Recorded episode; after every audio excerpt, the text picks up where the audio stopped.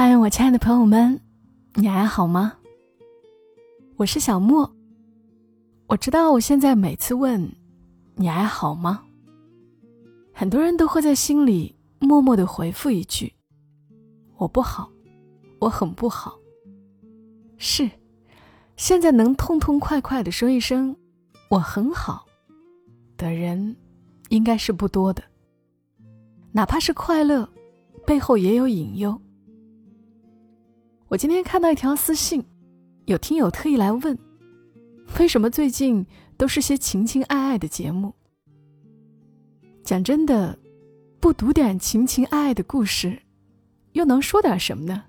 可以说点什么呢？哪怕是感情故事吧，要是男女主不是一心一意，多谈几次恋爱，有人就要说渣男、渣女。稍微幽深一点点的情节，也会有人评论说三观不正。嗨，那些熟悉的作者们都已经不写故事了，大概他们也不知道写什么吧。能够创作的题材越来越窄。当然，我也知道，来听节目的你，可能已经不那么容易进入故事情节了。也许你有时候只是觉得不知道要做什么。能做什么？于是打开了这个声音。我特别怀念从前，特别怀念，所以今晚的文字也是旧时的。文字来自于已故作者沈西薇。文章的名字叫《没有手机的日子》。没有手机的日子，作者沈西薇。那天早上，匆匆忙忙走进电梯，不小心将手机从兜里带出来，摔在了地上。拾起时就是白屏了。这只念大学时用自己的稿费买的手机，看来终于是要寿终正寝。虽然却已看中另一部手机，但一来碍于近来经济不宽裕，二来对旧物。依依不舍，便拖延着，一直没换。手机摔坏的时候，我还天真的想，其实没有手机也不是什么重要的事儿。谁知，不过两天就各种不方便。出租屋里没有座机电话，习惯了每天都和家人报平安的我，脸皮太薄，只好挨到下班过后，在办公室里蹭电话。打给爸妈，恰好当时有远处的朋友来，在我的出租屋里借住两日，没有电话，无法联系，别人连我何时回家，当时在不在家都不知道。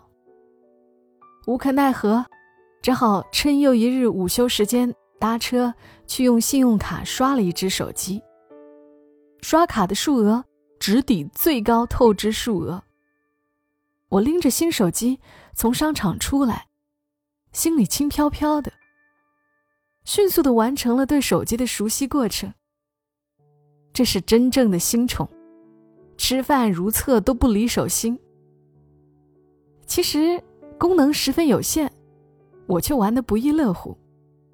同时心里暗想：原来当你拥有一样东西的时候，真的会不知不觉的被其占据，被其拥有。不知旁人会不会像我想的这么多？他们经过时，倒是会赞一句：“好漂亮的新手机。”记起念大学的一段日子，宿舍每晚固定有一段情话时间。每个女孩都拿手机和自己的恋人联系，或情话绵绵，或短信传情。住我下铺的翠翠。曾创下与男友月发短信两千条的记录。那时候的我是绝对的看客，躲在黑暗中听他们打情骂俏，一半落寞，一半亲近。印象很清楚的是，其中有个姓田的女孩子，每天晚上会打很长的电话。起先我们都以为她恋爱了，那种娇滴滴的嬉笑怒骂。只是恋爱中的人才能有的。渐渐的发现不太对劲。睡他同侧的女孩子偷偷告诉我们，田打电话的时候，手机那边一点声音都没有。有天夜里，田刚躺下，照例捧着手机。他的电话一向是很高调的，我们恶作剧的拨号过去，谁知径直就通了。刺耳的单音电话铃声突兀的在熄了灯的房间响起。他咒骂了一句什么，再没有说话。我们窃笑着，用咳嗽交换了会意的心情。不久前，对单位的姑娘们说起这件事，有人问：“他是妄想症吗？”或许吧。我想更有可能。是他的内心很寂寞，否则，怎么才能日复一日的自说自话呢？只记得那次之后，他电话少了，人越发沉默，有些叹息，也是自责。太过年轻的我们，从来不留余地。周末给闺蜜打电话，告诉她我换了新手机和号码，谈笑中。他说起一桩关于手机的旧事。好多年前，她假期去深圳找男友，两人约了在火车站接。由于都没有手机，只能约定一个碰头的位置。中间不知怎么错过了，他们没有顺利的碰面，怎么办呢？又无法联系对方，只好各自找一部公用电话，打给共同的朋友，让朋友。帮忙转达自己所在的方位。忙中出错，转了十几次才找到对方。等到见面的时候，两个人都又累又渴又委屈，因此吵了一架，大哭一场。最后，才手牵着手走回去。不知怎么，我听了这件事，有点想流泪。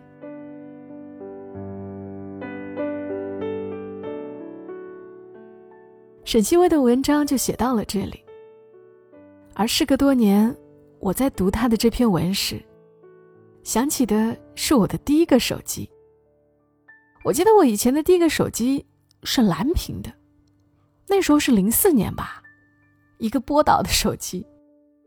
那个年代发条短信需要一毛钱，所以发短信也是要慎重的斟酌一下，而且短信应该是。